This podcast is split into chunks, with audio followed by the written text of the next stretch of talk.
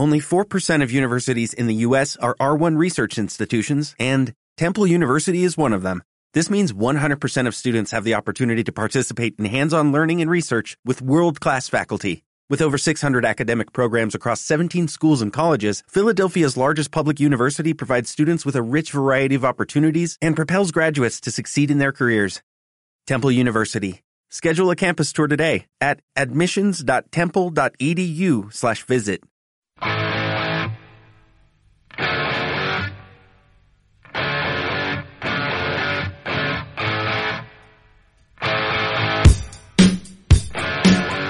Gourmet FM, 100% vinos y gastronomía pensado para ti, de la mano de Fran León.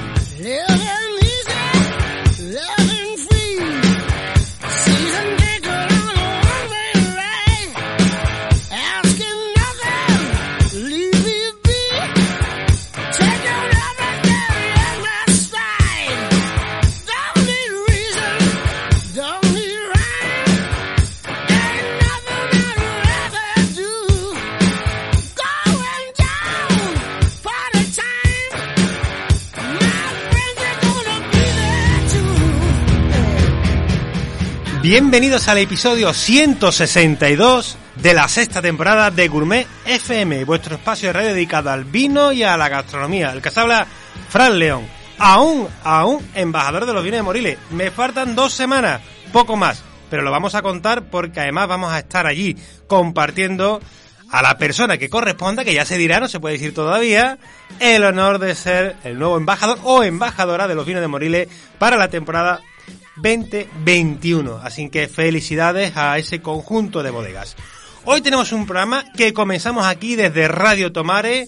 Eh, haciendo la grabación de la entrada para compartirla a todo este mundo de habla hispana que nos escucháis, que sé que nos escucháis de muchos lugares del mundo y que además nos podéis ver a través del canal de YouTube o de las redes sociales de Instagram, de Facebook, que estamos compartiendo estas entradas que hacemos con todo el corazón, todo el equipo de Radio Tomare y un servidor para vosotros. Es muy especial porque vamos a coger como si cogiéramos el DeLorean, vamos a coger ese vehículo, esa máquina que nos va a poder trasladar a otros lugares, que es el mundo de la radio, el mundo de la comunicación, y nos vamos a trasladar a las nos vamos a trasladar a Málaga. ¿Por qué? Porque hemos estado entregando un reconocimiento muy importante, que es el mejor vino dulce por la Asociación de Periodistas y Escritores del Vino, de la cual, como sabéis, soy el delegado en Andalucía lo cual es para mí un honor. Recordamos que esta temporada es 5 más 1 porque ese uno van a ser periodistas de toda España de la Asociación de Periodistas y Escritores del Vino. Y hemos ido a la bodega en Ventomí a conocer a Clara, Clara Berján, que es la que nos ha presentado ese vino dulce que ha sido el ganador. Y desde su casa, desde su patio, de su mesa de cata, desde su restaurante que lo tiene en el mismo corazón de la bodega, hemos grabado y preparado el programa de hoy. Así que hoy es muy interesante porque no solamente lo vais a poder escuchar como siempre a través de Radio Tomare o a través de los podcasts, sino que además lo vamos a poder ver, vamos a poder ver claro y vamos a catar ese vino. ¿Con quién? Pues con mi querido buen amigo Juan Juanjo Sánchez, presidente de la Asociación de Sumilleres de Málaga. Juntos, pero separados y con todas las medidas de precaución, como bien sabéis, que siempre intento que hay, y recomiendo que hay que cumplirla, Vamos a catar ese vino dulce y vamos a, conocer las singularidades que tiene la charquía malagueña. Vamos a profundizar en esa propuesta de enoturismo. Por favor, Málaga es un destino maravilloso. Toda Andalucía, todo el panorama nacional e internacional, sabéis que el mundo de, de, la enología, el mundo de la gastronomía es apasionante. Si lo sabes vivir, lo sabes disfrutar, siempre con moderación. Pero no, de verdad, desde aquí hago un llamamiento a que conozcamos la sarquía, que conozcamos esas verticales, que conozcamos esa moscatel, tanto en dulce como en seco, que conozcamos su gente, que conozcamos la holandaluz, como le gusta llamarse Clara, esa holandesa que ya es de corazón andaluz y que defiende nuestros vinos aquí en su país, en cualquier lugar del mundo. Porque precisamente que no haga falta que venga gente de afuera a reconocernos nuestro territorio. Así que prepararos para profundizar en las verticales de la sarquía y en esas maravillosas moscatel que nos ha regalado toda la historia, vinos de uvas pasas, vinos secos y uvas pasas, que también están reconocidas dentro del Consejo de Regulador. Y hablando de Consejo Regulador, ¡boom! que viene en curva. Hoy esperemos ya saber resolución del Consejo Regulador del Marco Jerez. Ya sabéis que los consejos reguladores están ahora mismo en elecciones y preveíamos que ya íbamos a tener un nuevo presidente porque nuestro querido Don Bertrándome, Don Bertrándome, que de aquí le mando un fuerte abrazo y le doy las gracias por todo lo que me ha enseñado, por todo lo que me ha formado, desde yo recuerdo cuando lo conocí en la aula de Marqués Arienzo hasta el día de hoy. Un gran señor, que de pro, como se suele decir aquí en el sur, ha llevado por bandera los vinos del Marco de Jerez, las manzanillas y los finos y todos estos vinos andaluces tradicionales. Y que ya es hora de descansar y de seguir disfrutando Don Bertrán, pero seguramente que seguirá dando mucha leña y dando mucho. Y estamos a la espera de saber cuál va a ser el nuevo presidente de este maravilloso Consejo y tan importante que tenemos en Andalucía, que es el del Marco de Jerez. Hoy Esperemos que al final de las horas del día podremos ya tenerlo y mañana en el diario de Jerez podremos cambiar la noticia porque la que podemos eh, leer hoy es el Consejo Regulador elige su nuevo presidente. Se mantiene hasta última hora la incógnita y hoy, pues día 6 de octubre, esperemos que esa incógnita se resuelva. Así que disfrutar de este maravilloso día que vamos a pasar en la Charquía, disfrutar de este maravilloso paisaje y como siempre ya sabéis dónde nos podéis encontrar, en Facebook, en Twitter, en Instagram, Gourmet FM Radio, Gourmet-Bajo, Gourmet FM, nada más. Nos podéis escuchar en iVoox, Apple Podcast, Spotify, a cualquiera del día y siempre a través de Radio Tomare, tanto el, el día de estreno del programa, que es hoy martes, como las redifusiones que tenemos. Nos podéis ver a través de canal de YouTube, a través de Fran León, pero poniendo Gourmet FM, FM o Fran León Guay, nos podéis encontrar. Y ya sabéis que el micrófono no está al servicio nuestro, sino al servicio vuestro. Si queréis hablar a través de él, está abierto. Nada más que nos tenéis que mandar un mensaje, porque la próxima semana os adelanto que vamos a tener Fiscalidad, quedamos pendientes los autónomos, sabéis cómo nos vamos a, en la nueva situación que nos encontramos fiscal, con nuestra querida Sofía, vamos a rematar el tema pendiente y vamos a ponerle voz a nuestros oyentes. Strawberries, cherries and an angel's kiss in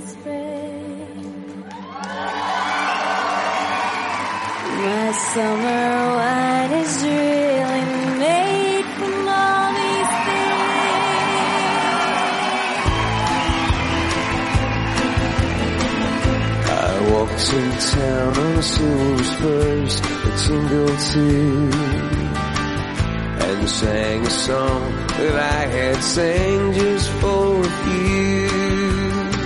She saw my silver spurs and said, let's pass some time and I will give to you summer wine.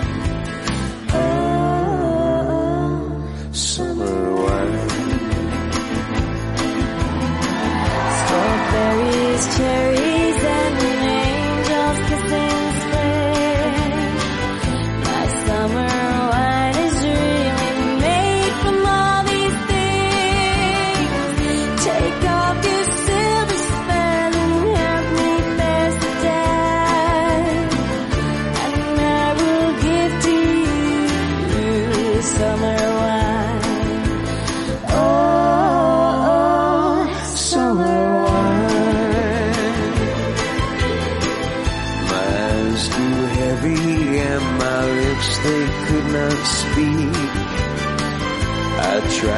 stand up, but I could not find my feet.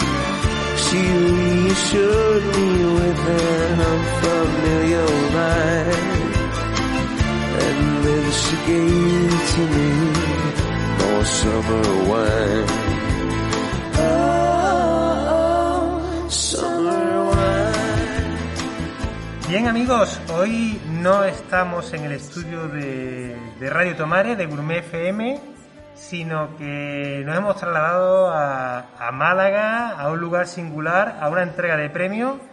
Y como nos podéis ver a través del canal de YouTube, eh, estamos en buena compañía y manteniendo siempre la distancia de seguridad. Y ya que estamos haciendo radio, vamos a, a quitarnos la mascarilla porque hemos cumplido todas las medidas que son súper importantes de seguridad en un lugar ventilado y amplio de, del corazón de Málaga. Y hoy estoy con mi querida Clara eh, Bergey, ¿no? Sí, correcto. Clara, bueno, ya me costó trabajo decirlo en Madrid, en el Congreso, en el Congreso de Vinos Tradicionales Andaluces, ¿te acuerdas? Sí. Que, qué encuentro más bonito Perfecto, en el corazón claro. de Madrid. Esperemos que podamos volver a recuperarlo y que podamos volver otra vez a vivir esos momentos y esa apuesta que hacíamos eh, por, por la tierra, ¿no? Por, Mm. por Huelva, por Córdoba, por Jerez, por toda esa zona de vinos tradicionales. Clara, hoy estoy aquí gracias a la Asociación de Periodistas y Escritores del Vino, porque como podéis ver eh, a través del canal de YouTube y a poder ver a través de los vídeos de Facebook, de Instagram, hemos venido a entregarte un reconocido premio como el mejor vino dulce de España para la Asociación de Periodistas y Escritores del Vino. Qué lujo. Bueno, y estamos hablando de Arrillanas 2012 es el que tenemos aquí en la mesa. Sí, es la ñara que ganó. 2012. Así Pues que ya, ya tiene ocho años, ¿eh? ocho años. Ya es un vino con algo de envejecimiento. Pues, eh, Clara, vamos a empezar, si te parece, eh, ¿por qué no me dices dónde estamos? ¿Dónde nos encontramos ubicados? Pues obviamente en Málaga, pero estamos en la Axarquía de Málaga, que, que es una zona montañosa al este de Málaga en el interior. Ajá. Una zona vitivinícola de, de siglos y siglos, centenario, eh, donde, bueno, para ubicaros un poquito, son los pueblos de, de Sayalonga, Cómpeta, Corumbela, los, los blancos, los pueblos blancos, Los de, pueblos de- blancos. de Andalucía. Sí, es Bueno, donde estamos. y, y ya una vez que estamos ubicados, eh, ¿cómo te ubicamos a ti aquí? Porque cualquiera que te esté escuchando eh, de habla hispana dirá, "Mm, acento Fran de- del sur no tiene. No. Eh, soy de Holanda. Llevo 26 años viviendo aquí, entonces ya, ya casi puedo decir que, que soy holandaluza. Y bueno, y yo y André, mi marido, nos afincamos aquí hace 26 años, eh, no con el objetivo de hacer vino, porque ni idea en ese momento, no, pero eh, nos eh, queríamos un cambio en la vida. Y buscábamos un sitio agradable para, para buscarnos una vida económica y, y para vivir. Eh, sabíamos que iba a ser España y durante unos cuatro o cinco años antes de finalmente afincarnos aquí, eh, íbamos visitando, mm, bueno, gran parte de España para decidir dónde es que queremos vivir y queremos eh, buscar el sitio para, para seguir la vida.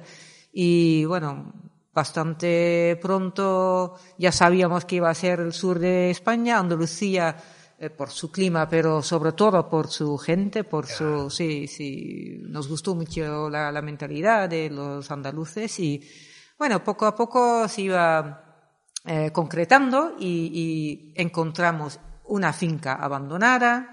André es arquitecto técnico y lo que quería es, mm, bueno, construir casas, construir casas bonitas, villas, lo que ha hecho en toda esta zona de, de Málaga y, y obviamente también construyó nuestra propia casa. Yo monté una escuela de idiomas, que tampoco tiene nada que ver con el vino, pero como ya éramos muy aficionados del mundo del vino, bueno, en Holanda no se, no se elabora mucho vino, bueno, ahora un poco más, pero hace 25 años, ¿no? Y fue más bien, eh, bueno, ahí es donde se importan vinos, vinos de todo el mundo. Entonces nosotros estábamos bastante acostumbrados a beber vino de Francia, de España, pero también del Nuevo Mundo, de, de Portugal, de, de muchos sitios. Eh, y éramos un poco más de un aficionado normal, es que mm, eh, organizamos cenas, Actividades. Sí, sí, pero para amigos, ¿no? Para amigos. En, en plan de amistad, siempre empezando con un vino, buscando platos en torno a los vinos. Entonces, el- en ese respecto no ha cambiado mucho.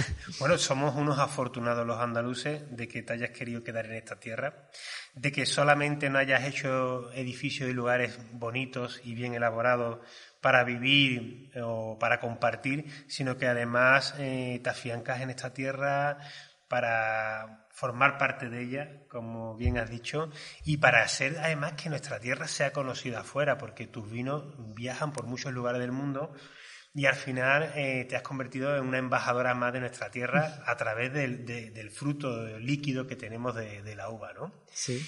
Eh, mm, me parece un, un reto apasionante, ya lo- siempre lo digo eh, fuera de micrófono y micrófono, mm, de héroe. Vuestro proyecto es una heroicidad en un lugar como este que cuando estamos aquí le encontramos mucho sentido vinícola, porque yo creo que también tú te darías cuenta del legado y la historia que tiene este territorio, mm. que, del cual te enamora la gente y el clima y el suelo y la, y la vi, pero que también es un territorio que fuera mm, no es conocido, ¿no? Es decir, mm. hubo momentos en la historia en los que la charquía malagueña fue muy reconocida, ahora lamentablemente estamos intentando luchar para que vuelva a recuperar su ubicación y, y algo que puede parecerte sorprendente, que para muchos pueda sorprender, que el mejor vino dulce para la Asociación de Periodistas y Escritores del Vino sea de Málaga, para ti no lo tiene que ser, ¿no? Porque ya tú te has dado cuenta que la historia, eh, los vinos secos y dulces de, Málaga son vinos que han marcado la historia de este país y, bueno, y incluso de los imperios españoles, ¿no?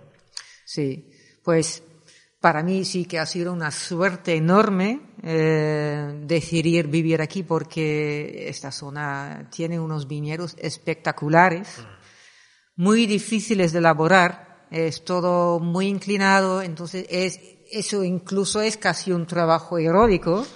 Eh, no puedes eh, apostar por calidad, cantidad porque no hay mm, y los rendimientos son muy, muy bajos pero los viñeros tienen 80, 90, 100 años. Los viñeros de Moscatel y de la uva tinta autóctona La Romé. Tenemos el mar a 7 kilómetros, línea recta. Entonces la influencia de esas brisas mediterráneas es muy importante.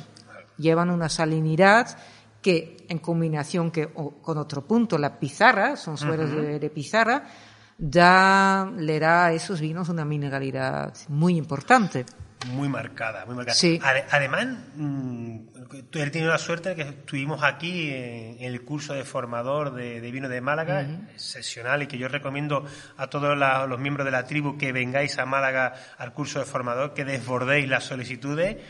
Eh, pudimos ver cómo tú también habías formado en el IMAS de, en la, forma de pacificación, de asoleo, de, la evaporación del agua de la, de la, en este caso, por ejemplo, de la moscatel que ya Clara, ya, ya no es que solamente ya que ya te haya echado las raíces aquí, sino que te has dado cuenta de que hay posibilidades también de, mejorar, de innovar, de que de hacer las cosas mm, mejorando el, presente para sacar vinos excepcionales para el futuro. Eh, exactamente. En realidad es una combinación de tradición e innovación. La tradición la encontramos en el viñedo, en la práctica del asoleo, porque para mis tres vinos naturalmente dulces eh, asoleamos la uva para concentrar el azúcar, tanto como la acidez. Em, la, tradición también vuelve en, el nombre de la bodega, Bodegas Ventumis, porque tenemos la vista directa a una montaña que se llama Ventumis y en Ventumis hay un castillo, el castillo de Ventumis, bueno, hay ruinas, porque en la época árabe todos estos pueblos de aquí se, llaman, se llamaban los pueblos blancos de Ventumis. desde ahí se controlaba todo. Eh, bueno, es un nombre histórico lo que tiene la es bodega. es una pena, porque queríamos haber puesto la cámara enfocando al paisaje, que, que, se disfruta de donde estamos ahora mismo grabando, pero por, el, por la claridad nos hemos decidido enfocar hacia el interior, que aprovecho para decir que estamos en un lugar que no es solamente una experiencia enológica, sino gastronómica. Sí. Así que eh, al final del vídeo haremos un montaje de fotografías para que veamos el paisaje.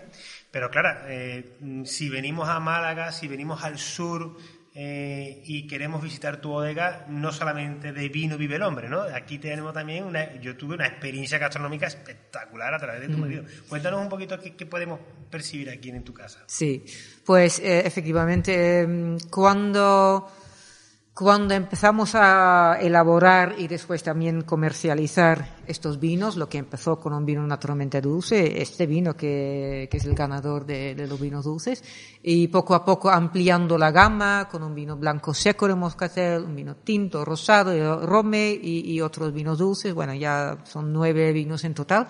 Eh, nos dimos cuenta de que la gente, la gente le encanta venir a verte en la bodega eh, entonces empezamos a construir el edificio en que estamos ahora. Primero la planta baja, que es toda producción, ahí elaboro yo los vinos.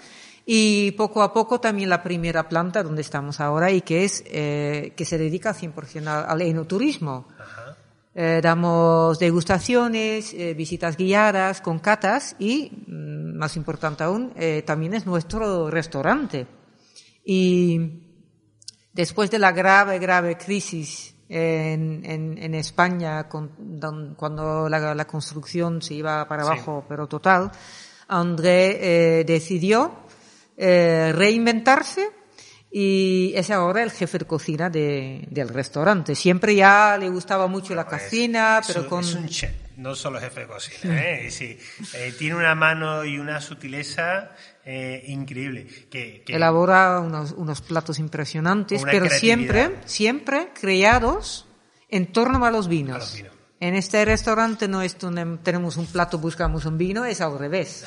tenemos los vinos y la André cada vez, y al principio lo hizo junto con un jefe de cocina importante de por aquí, de Nerja, que se llama Juan Quintanilla, que le enseñaba todas las técnicas y un montón de, de ideas, recetas, eh, para arrancar bien.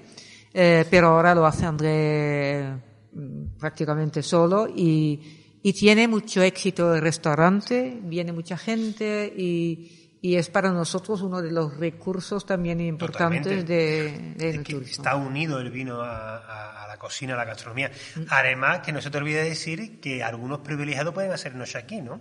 Tengo entendido, es decir, que, que podemos hacer ya, rematar la jugada. Sí, mm, dormir en un espacio como en el que nos encontramos ahora mismo, porque me recuerdo que comentaste que tenías como un par de casitas, ¿no? Pueden ser rurales. Tenemos eh, en, en, Sayalonga hay varias eh, casas eh, rurales.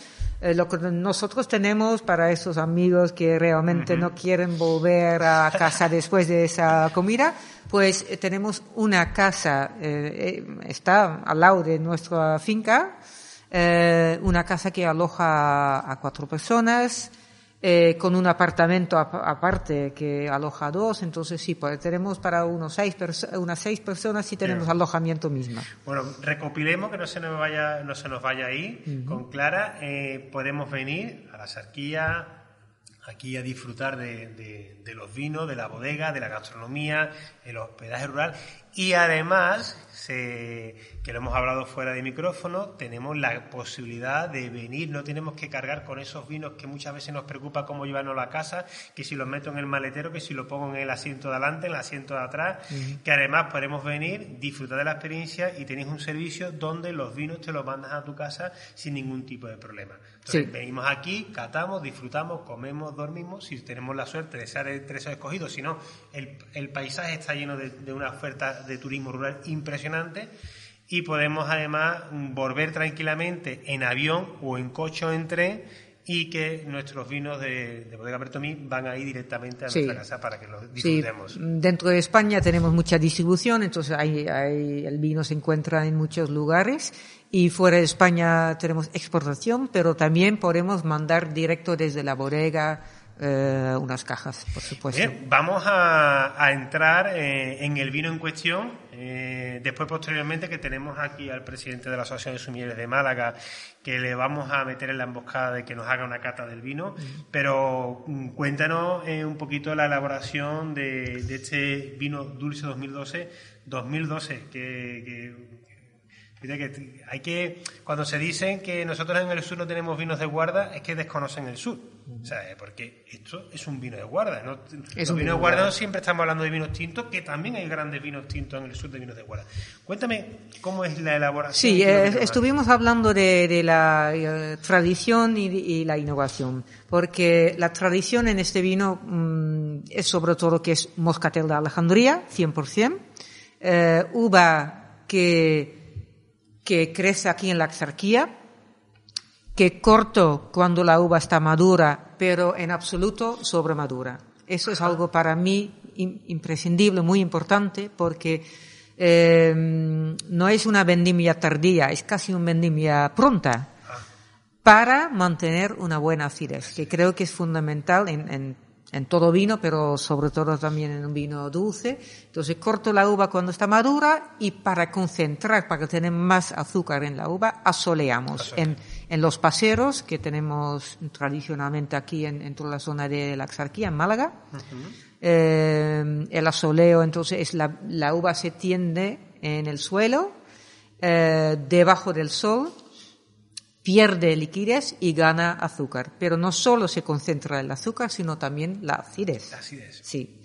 Eh, también tenemos, nosotros hemos inventado un sistema innovador nuevo que es, que son rejas flotantes de un metro por dos que levantamos del suelo para que el aire no solo circule por encima, sino también por, debajo de la uva y la uva se queda perfectamente sana. Y son cinco, seis, quizás siete días de asoleo, vuelve la uva, la, la prenso en una prensa neumática y en un depósito de acero inoxidable eh, arranca la fermentación y la deja fermentar eh, hasta un momento dado.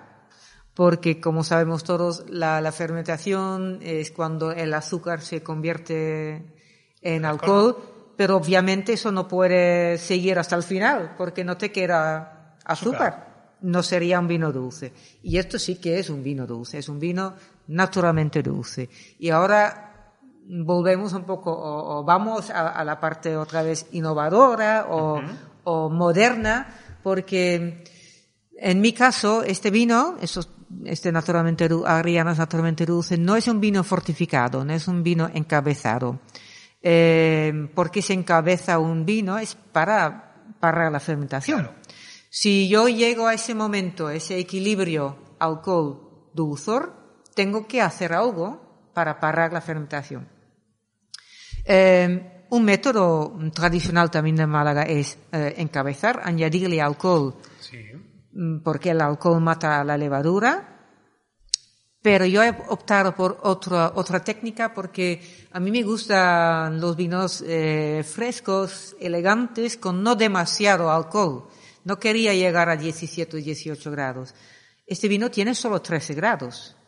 Y como lo consigo, pues en el momento de ese equilibrio eh, dulzor, eh, dulzor eh, alcohol, hago un trasiego deslío. Deslía. Sí, porque yo quiero dejar atrás esas lías, eh, mm, porque ahí, sobre todo ahí donde se encuentra la levadura, claro.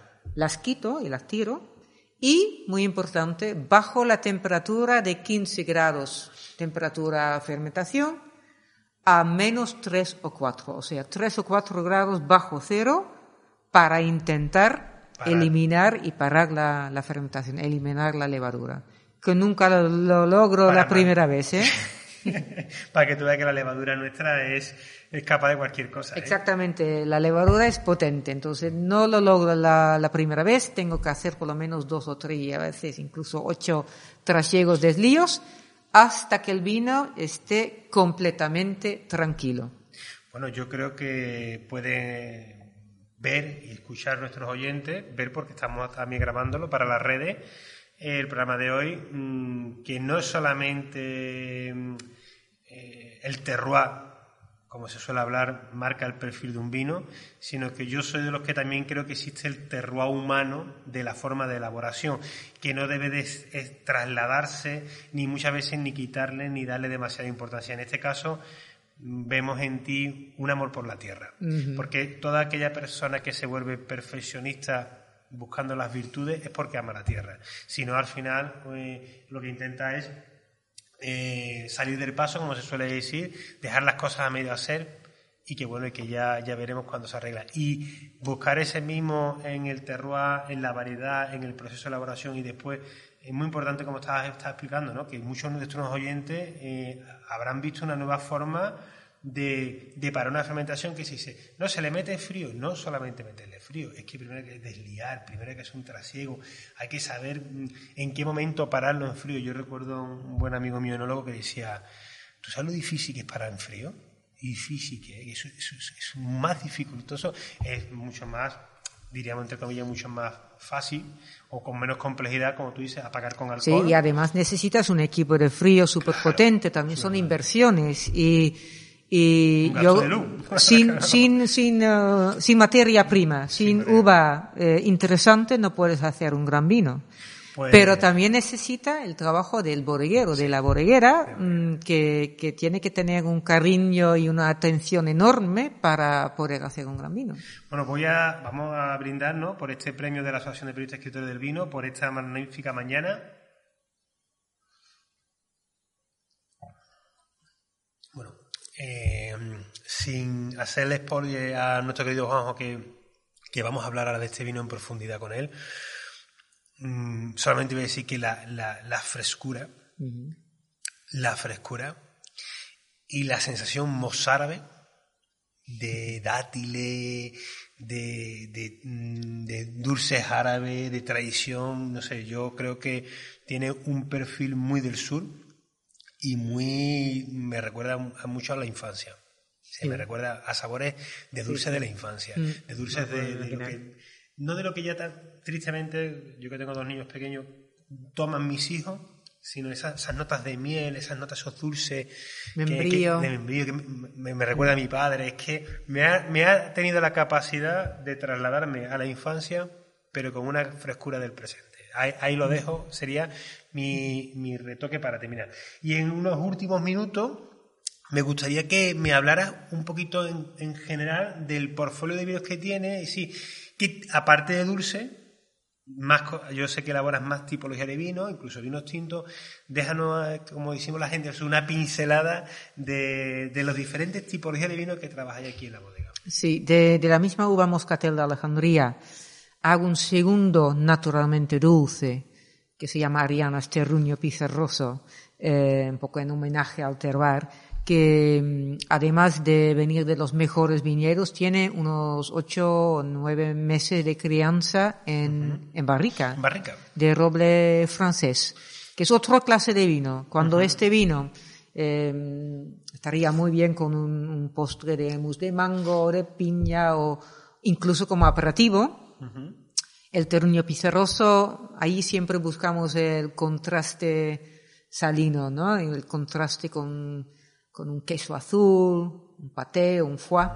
Son dos vinos naturalmente dulces de moscatel y elaboro un blanco seco de moscatel que también es un vino, bueno, es un vino que más producción tengo, que, que, que se recibe muy bien. Blanco seco con ocho meses de crianza sobre lías. Eh, y ese vino también, eh, aunque no pase por barrica, hemos notado, sobre todo últimamente en el confinamiento, hemos hecho un, un, eh, un trabajo grande, André y yo, en, en catar todas esas añadas viejas de las que hemos guardado quizás que 50, 60 botellas. Y hemos notado que, que esos vinos, eh, también el blanco seco, eh, tiene una vida larga. Que, eh, la añada 2006, la añada 2007, que se han guardado muy bien, que son frescos, Obvi- obviamente han evolucionado, son Claro, muy diferentes de cuando de joven, pero súper interesante, nos ha sorprendido gratamente. Luego hago un, un rosado 100% Romé, Romé, la uva tinta autóctona de la Axarquía. La misma uva utilizo en, en mi tinto seco, que es un ensamblaje eh, en la que también vuelve el arome, suele tener tempranillo, eh, merlot.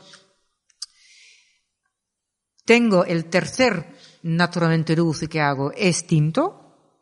Es qui- quizás el vino más complicado de elaborar porque tiene una levadura enormemente fuerte y me, sí me cuesta mucho, pero se llama David, Arianas David, porque nació en el mismo año que mi ahijado, que es un chico holandés.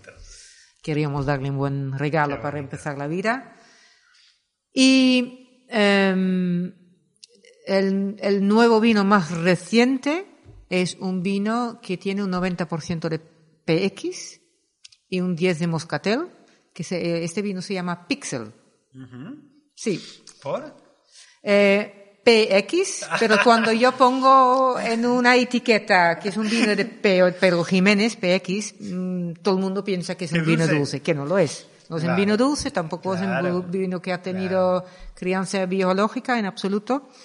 Eh, Eh, y Pixel, el, porque también es Moscatel, entonces, bueno, es un poco un juego de palabras. Importantísimo el trabajo que estáis haciendo, tanto aquí en Málaga como en Córdoba, recuperando la variedad Moscatel y Pedro Jiménez en seco.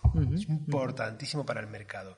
Creo que es un acierto que, que debe de ser eh, no debemos dejar de elaborar nuestros vinos, sino que debemos de sumar al portfolio ese vino tan singular que es un blanco seco, que además suele ser un vino que se comercializa mucho y que nos va a permitir a los vinos de Andalucía entrar en, unos mercados que a veces estaban bloqueados o que no se consumían o que son vinos, estos son vinos de, rotación lenta.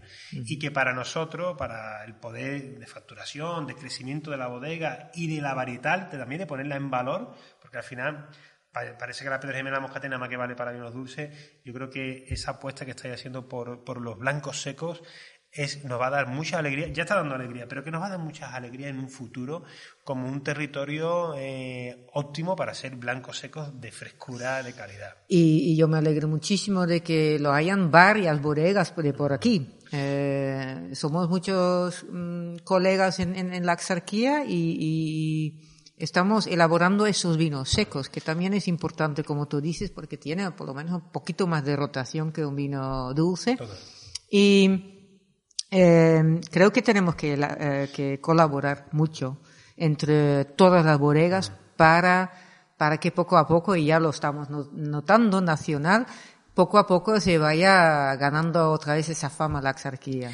Pues esperemos que volvamos a, entregar más premios de AP, eh, que sean no solamente por vinos dulces, blancos secos, vinos tintos, y por lo menos desde aquí, desde el delegado de Andalucía, nos faltará siempre votar siempre con razón, con lógica y por calidad. En todos los lugares de España se hacen grandes vinos y aquí también. Clara, Andrés, Clara, eh, gracias por abrir las puertas de Ventomí, gracias por recibirnos y la verdad que espero que, que hayáis disfrutado de esta entrevista porque es una entrevista muy profunda.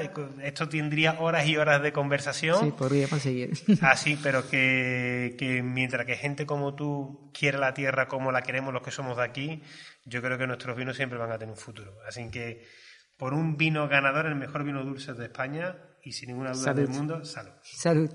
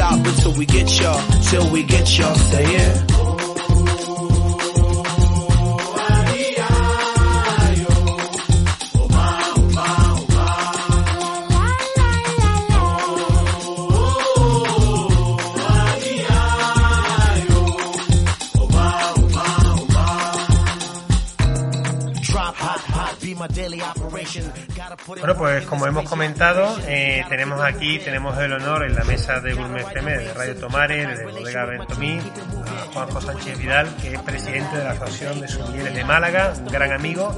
Gracias por estar aquí, Juanjo. Un placer. Bueno, estamos en tu tierra. Yo aquí soy un mero espectador, que lo que he traído son muchos aparatos electrónicos. Pero el vino es vuestro, el vino es de Clara, el vino es eh, de tu tierra.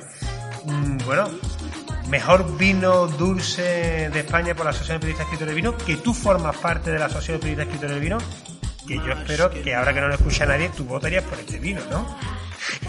El voto es secreto, pero evidentemente los, los vinos que conocemos particularmente con más entusiasmo y sobre todo los vinos que, que tenemos más arraigados por donde nos encontramos, pero no por tirar flores. Yo siempre digo que, los vinos de la zona tienen calidad y por eso se les protege y se les da cariño, ¿no? Pero si no los tuvieran, no, no deberíamos de, hacerlo, pero sí, sí voté por él. Mira, te, te confieso que mm, me voy a permitir yo confesar, tú no digas nada, eh, que ha habido años que y yo he votado, porque la votación, eh, eh, como he explicado al principio del programa, es, es muy singular. Yo a veces me he encontrado en la segunda vuelta, cuando venían las puntuaciones para mí, vino de Andalucía que yo en la primera votación no había votado. Es decir, yo no había hecho la primera recomendación. Y yo digo, uy, pues hay más gente que está votando vinos del sur porque eh, yo me acuerdo al principio cuando yo entré en AP que me daba un poco de vergüenza y si nada más que voy a votar vinos andaluces van a pensar que soy un poco muy tirando para arriba. Y, y al final, no, yo voto vinos de aquí, vinos de Cataluña, vinos de Galicia, los vinos que haya catado durante el año que ya me hayan parecido singulares e interesantes pero que me que cuando ves la ficha venir y ves mm, productos eh, de, tu tierra eh, que están siendo valorados por alrededor de 150 periodistas que aquí en Andalucía no llegamos ni a una quincena es decir eh, aprovechamos que tenemos también a Clara con nosotros este reconocimiento no te lo hemos regalado a la gente del sur porque los del sur somos una minoría dentro del panorama nacional. Es decir, aquí tiene que haber mucha gente votando sobre un mismo vino, no porque Juanjo o porque Fran León hayamos votado, porque es que no, no, no- ahí no hay capacidad de manipular el voto. Somos 160 votos secretos, como tú has dicho, y que nadie sabe, lo cual me, me da mucha alegría. Eh, la emboscada estaba hecha desde el comienzo. Mm, te, te invito a que, que catemos el vino, que, que nos cuentes, que le cuentes. A mí me gusta decir que el eh, podemos a través del sentido del oído visualizar el vino. Hoy hay gente que lo va a estar viendo a través del canal de YouTube, pero hay gente que, que va a escuchar este podcast o que lo va a escuchar a través de Radio Tomare y que me gustaría que nos mm, describieras este oro líquido que tenemos en la copa. Bueno, además de esas sensaciones visuales, olfativas y gustativas, estamos en un ambiente que también repercute mucho. ¿eh? Realmente tenemos unas vistas aquí al Castillo Ventomí con una maravillosa, un maravilloso día que hace hoy aquí.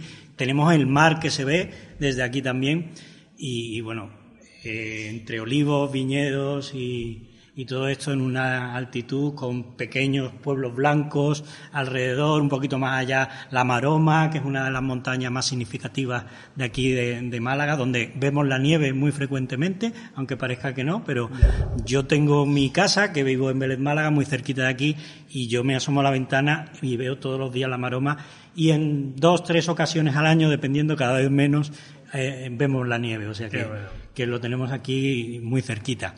Y nos va a condicionar estar muy a gusto, eso también es importante. Sin duda, sin duda. Pero bueno, yo eh, resumo muchas veces e- este tipo de vinos, los que solemos catar este tipo de vinos con frecuencia, porque estamos en la zona y tenemos la gran suerte de poder visitar eh, eh, los viñedos continuamente, y es que esto huele a sarquía. Esto es asarquía. Este, este olor y, y este sabor es asarquía. Y ahora dirán, bueno, los que están ahí en casa dirán, bueno, explícame un poquito más qué es asarquía, ¿no?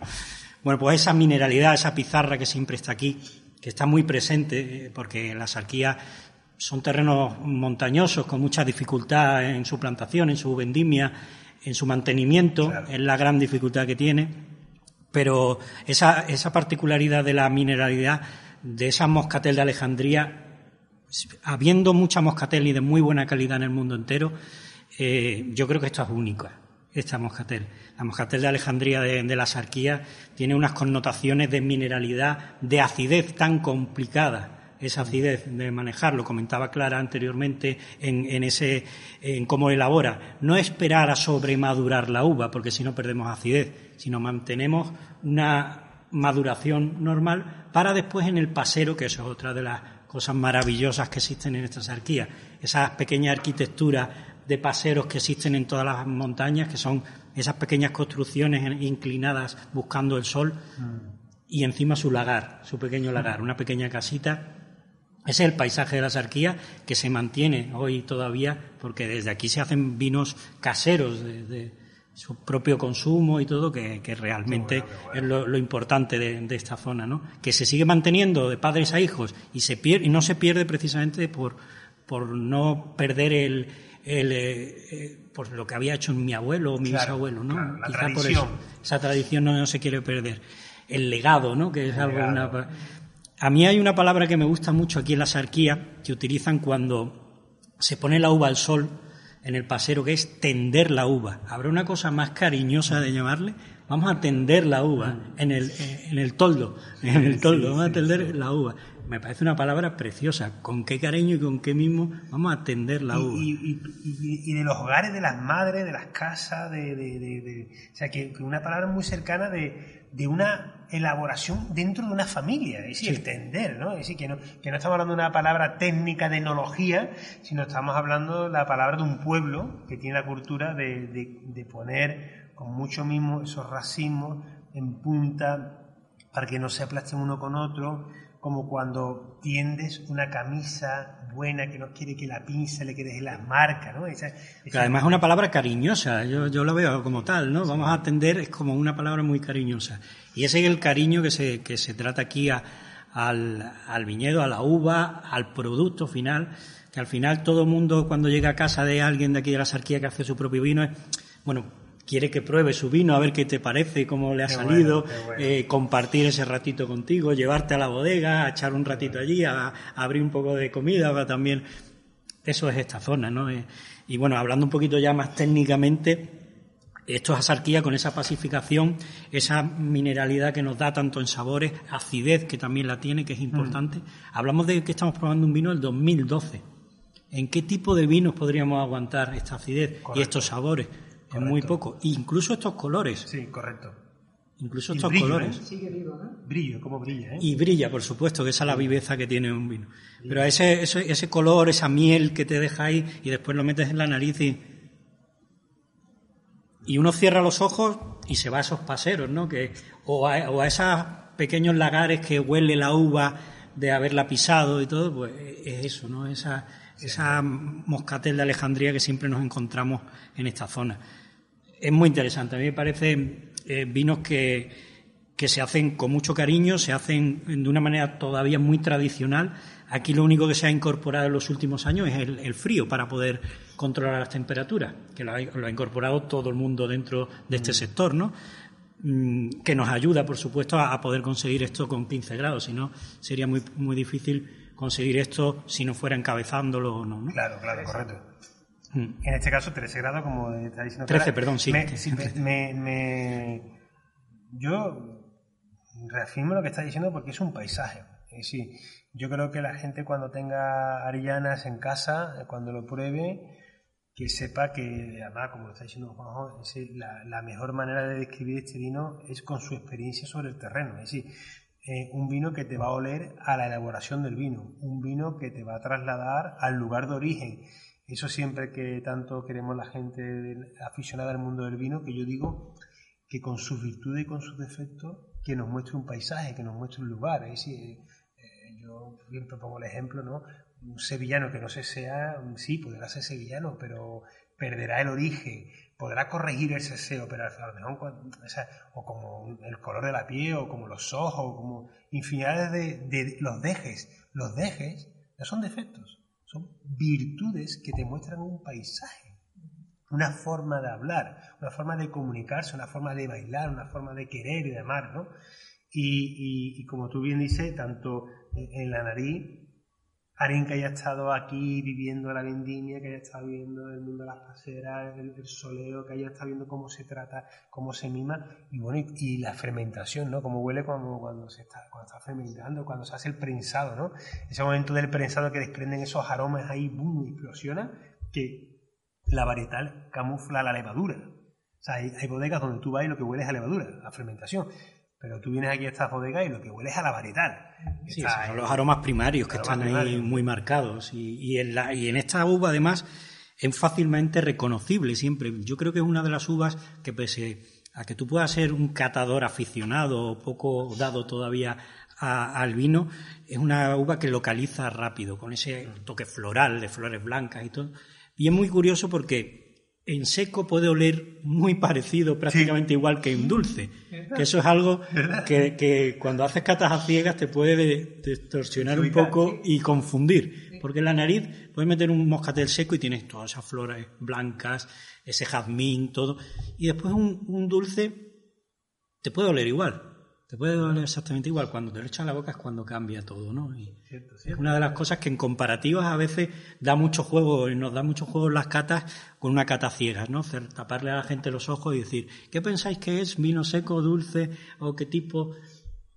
Y, y- y para terminar, eh, también el paso por boca mm, tiene una versatilidad más, más allá de lo dulce, ¿verdad? Y sí, mm, creo que es tanto un vino para antes y después de comer, un vino para, para maridar con carne. Sí, mm, te da tanta frescura, es graso, yo creo que, que pone, quizás podríamos decir que los vinos dulces de la Sartía ponen la palabra dulce, dulce en otros lugares que desconocíamos dentro de la gastronomía y del maridaje. Yo creo que mm, tenemos mucho que avanzar todavía en el maridaje de estos vinos. Porque es verdad que los, eh, en muchas ocasiones intentamos buscarle un, un toque final, ¿no? Porque siempre el dulzor. Y sí que me gusta ponerlo en toque final, pero con unos postres que no sean dulces, ¿no? Y así los combinamos con un una cosa natural, un azúcar natural, no nada procesada ni nada, sino un azúcar natural. Pero bueno, con estos quesos, con estas cosas que, que Claro. podremos no tener cosas dulces, ¿no? Pero creo que dentro de la comida, como primer plato o segundo plato, puede combinar muy bien con muchas cosas. Hay un tipo de vino, no, no hablo especialmente de este, pero que es el pajarete, ¿no? Que es muy, muy malagueño, ¿no? Y yo siempre mm, creo que es un vino muy interesante como, como aperitivo. Vino dulce entre unos 40 y 140 gramos de azúcar, eh, bueno, un poco, un poco de, de crianza, abre el apetito, como dice Clara, pero es que además podemos hacer un, un maridaje de muy malagueño con ese vino muy malagueño que es el pajarete y un boquerón en vinagre, por ejemplo. Es un choque de un, Sí. algo, pero bueno, a veces los choques también combinan bien y me parece un aperitivo muy de Málaga que se podría instaurar perfectamente en la gastronomía aquí en la zona. Un boquerón malagueño, un boquerón en vinagre, que es muy malagueño, y un pajarete, que es un vino muy malagueño también. Yo, eh, ya que has sacado el tema del pajarete, tengo casualmente en mi casa un pajarete abierto y, y lo suelo tomar cuando tomo carnes blancas. Como son más secas, eh, me- la grasa que me tiene que llene el pajarete que me deja en la boca, cuando llega la carne, la carne, el pollo, por ejemplo, una pechuga de pollo, pues me echo dos deditos pajarete, un bichito, y cuando llega la carne me, me, me la acompaña mejor que con que esa carne tan seca que, que te deshidrata tanto las papilas gustativas, que si a lo mejor tomar un vino más seco, deshidrataría demasiado la boca con la carne seca. Lo, me gusta, eh, es que creo que, que el, mundo de, estos vinos y de estos vinos dulces naturalmente, dulces y dulce natural que se hacen en Málaga a través de, la Moscatel, tiene una versatilidad que invitamos a que la gente lo descubra por sí sola y que arriesgue. Que me gustaría quedarme con este eslogan para terminar este último minuto, que salgamos de la zona de confort, que no veamos los vinos dulces de Málaga como dulces, sino como vinos de Málaga, que juguemos antes, después y durante la comida, que lo utilicemos como también como in- ingrediente, ingrediente dentro de la comida, que podemos eh, utilizarlo como, un como una salsa en crudo, porque en sí esto eh, una pincelada, unas gotitas sobre, sobre un plato puede darle un perfume y una profundidad. Y también terminar que gracias a personas como Clara y personas como tú, defendiendo desde las asociaciones Sumiller, mm, no tengo ninguna duda que más vinos mejores de, de España van a salir adelante. Así que Muchas gracias, Juanjo. Eh, eh, tenemos muchas cosas que hablar aquí en Gourmet FM, así que te aplazo para otra tertulia, ¿vale? Donde hablemos más en general sobre la asociación, la gente cómo se puede apuntar, toda la información que hacéis, los cursos que hacéis y más vinos de- de- del sur y más vinos de Málaga. Fue un placer. Eh, como dice un buen amigo, eh, al norte del sur, ¿no? Por la altura. Salud. Salud. Salud.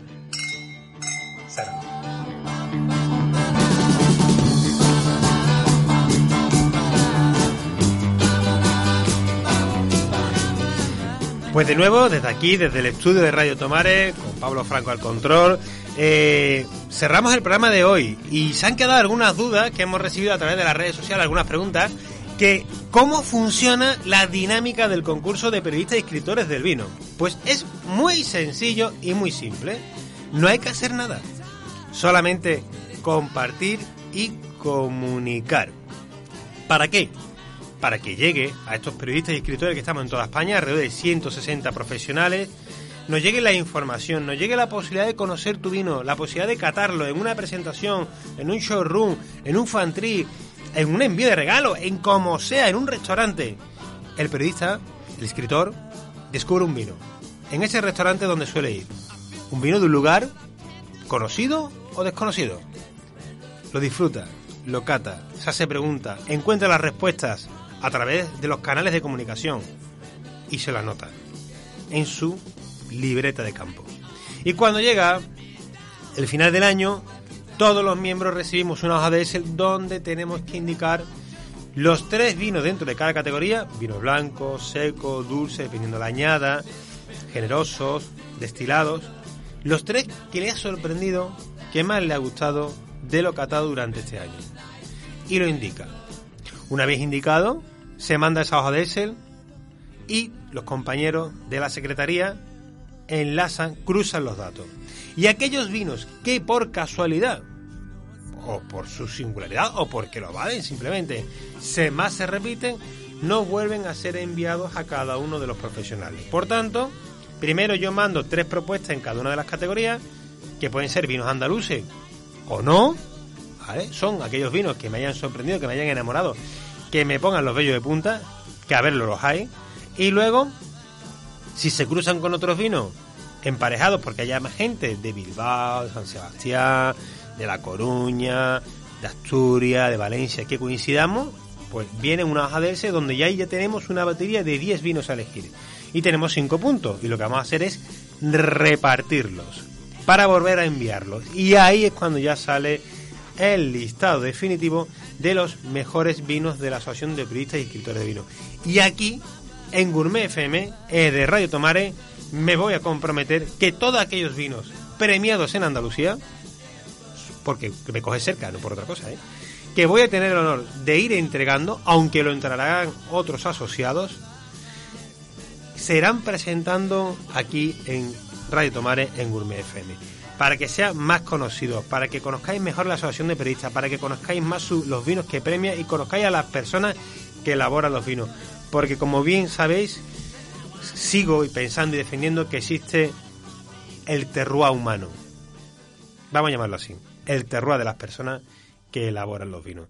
Y tanto como la variedad, como el suelo, como el clima, como la bodega, como la temperatura de fermentación, como la levadura, como el batonaje, como los trasiegos, hay que conocer a las personas que forman parte que la cadena de la naturaleza se haga posible en una copa de vino. Ese es mi reto. Ahí lo dejo. Lo comparto. El terroir humano. Desde aquí, desde Radio Tomare. Y la semana próxima, ya sabéis, volveremos con fiscalidad, volveremos con el micrófono que se lo vamos a dar a los oyentes para que hablen y que compartan y que nos critiquen si quieren, que aquí estamos dispuestos a todo y seguramente ya daremos el titular de quién es el nuevo presidente del Consejo Regulador del Marco de Jerez. Así que, queridos amigos, la semana próxima, como siempre, me repito, martes a martes, día a día, más vino y gastronomía en Gourmet FM desde Radio Tomare.